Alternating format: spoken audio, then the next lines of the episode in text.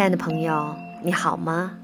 欢迎您继续收听由彭静幸福家庭工作室为您录制的《重新认识你自己》，来自克里希那穆提。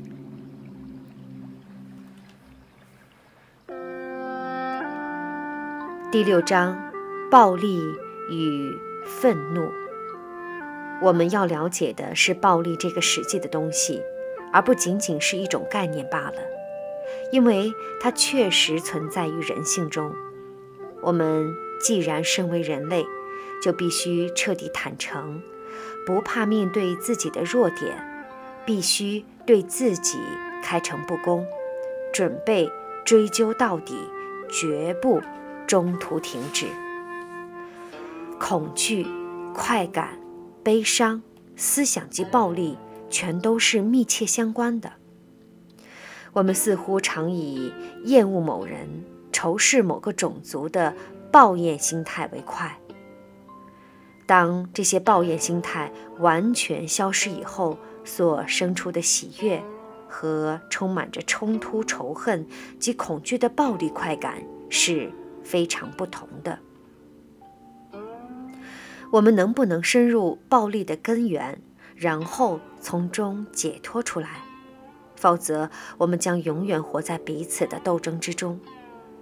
如果这是你要的生活方式，大部分的人似乎都甘心如此，你就继续下去吧。如果你说“嗯，抱歉的很，我觉得暴力是永远终止不了的”，那我们之间也无法沟通下去了，因为你已经封闭了自己。如果你说也许真有不同的生活方式，那么我们才能继续下去。让我们一起来思考一下，究竟我们可不可能根除内心各种形态的暴力，同时还能继续生存于这个凶残的世界中？我认为是可能的。我不愿意内心存在一丝仇恨。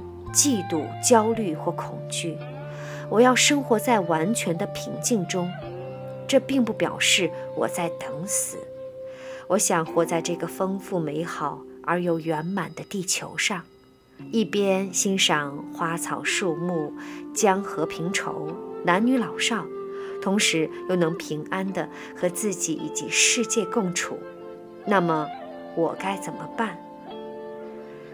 如果我们学会如何正视暴力的问题，不只是面对社会上的战争、暴动、阶级斗争、国际的对立，同时还要面对我们内心的暴力，如此就有可能超越它。这个问题十分复杂，世世代代以来，人类都是相当的凶残暴厌的，各式各样的宗教一直都都在设法降服它。却都失败了。因此，如果我们想要深入这个问题，必须怀着极为严肃的心情，因为它将引导我们进入一个相当不同的领域。如果我们只想在这个问题上玩玩脑力激荡的游戏，那是不会有什么进展的。也许你会觉得世界上其他人都不在意此事，也不准备付诸任何行动。如果只是自己严肃地反省这个问题，于是又有何补？然而，我并不在乎他们是否重视与否，只要我在乎就已经足够了。例如，我无意为我的兄弟行径负责，但既然生成为人，如果真心关切暴力的问题，我首先就应该使自己不再使用暴力。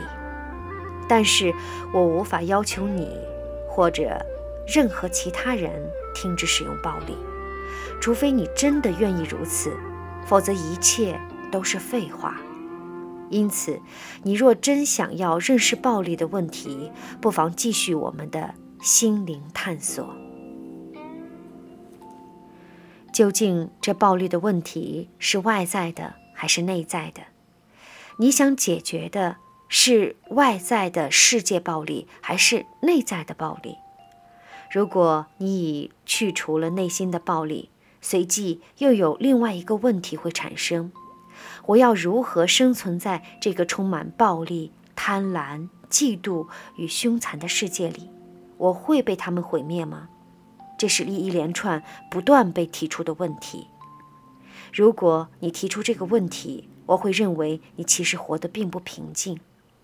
如果你真的活得很平静，就不会再有类似这样的问题了。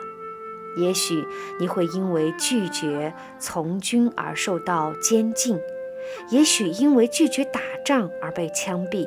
然而，求人得人，被枪毙这件事对你而言也就不成问题了。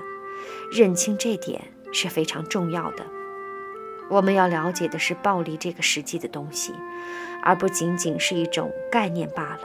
因为它确实存在于人性当中。我们既然身为人类，就必须彻底坦诚，不怕面对自己的弱点，必须对自己开诚布公，大可不必向别人袒露一切，因为别人可能对你的问题毫无兴趣。准备追究到底，绝不中途停止。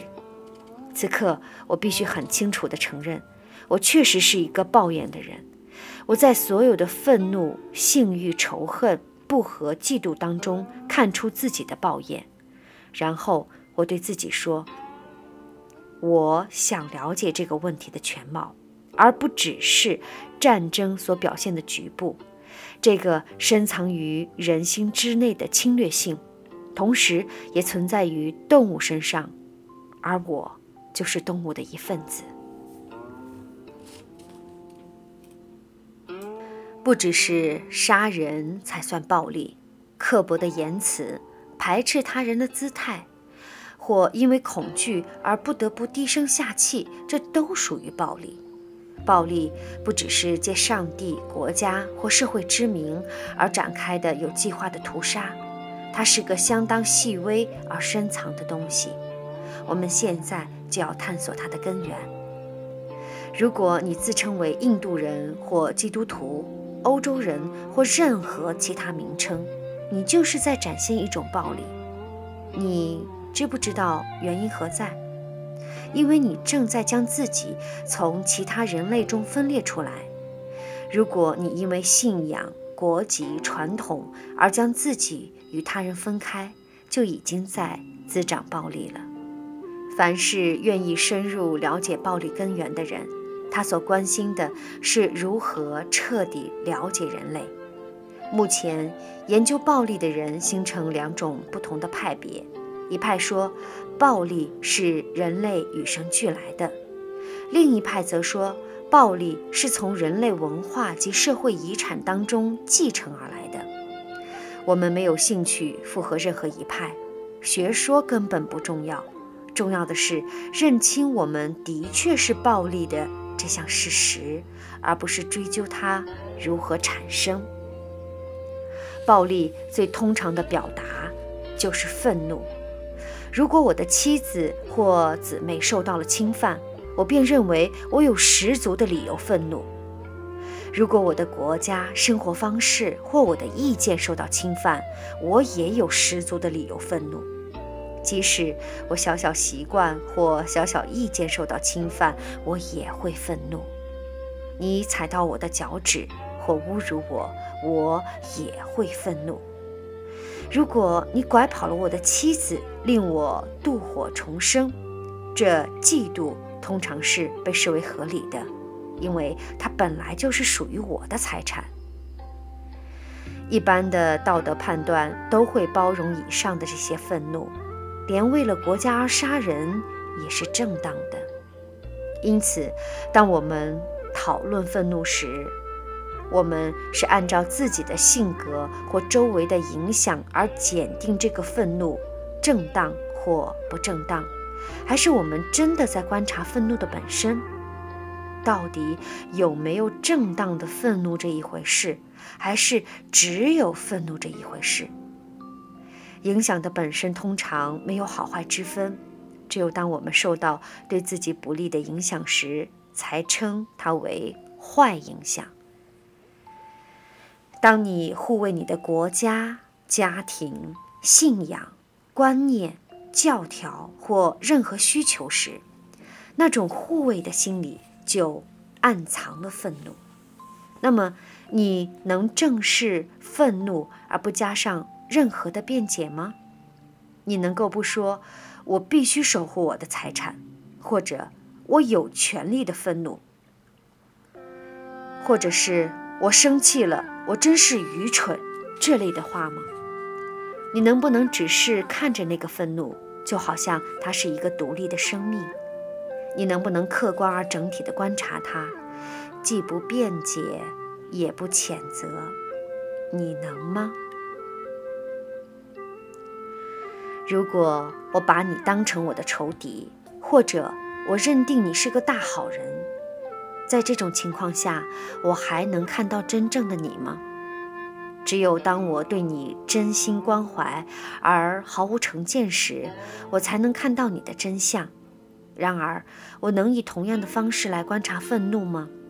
也就是说，我能不能对自己开诚布公，而且毫不抗拒、没有任何反应地正视这个现象？我们很难面对愤怒而不带有任何强烈的情绪，因为它就是我的一部分。然而，这正是我们应该学习的。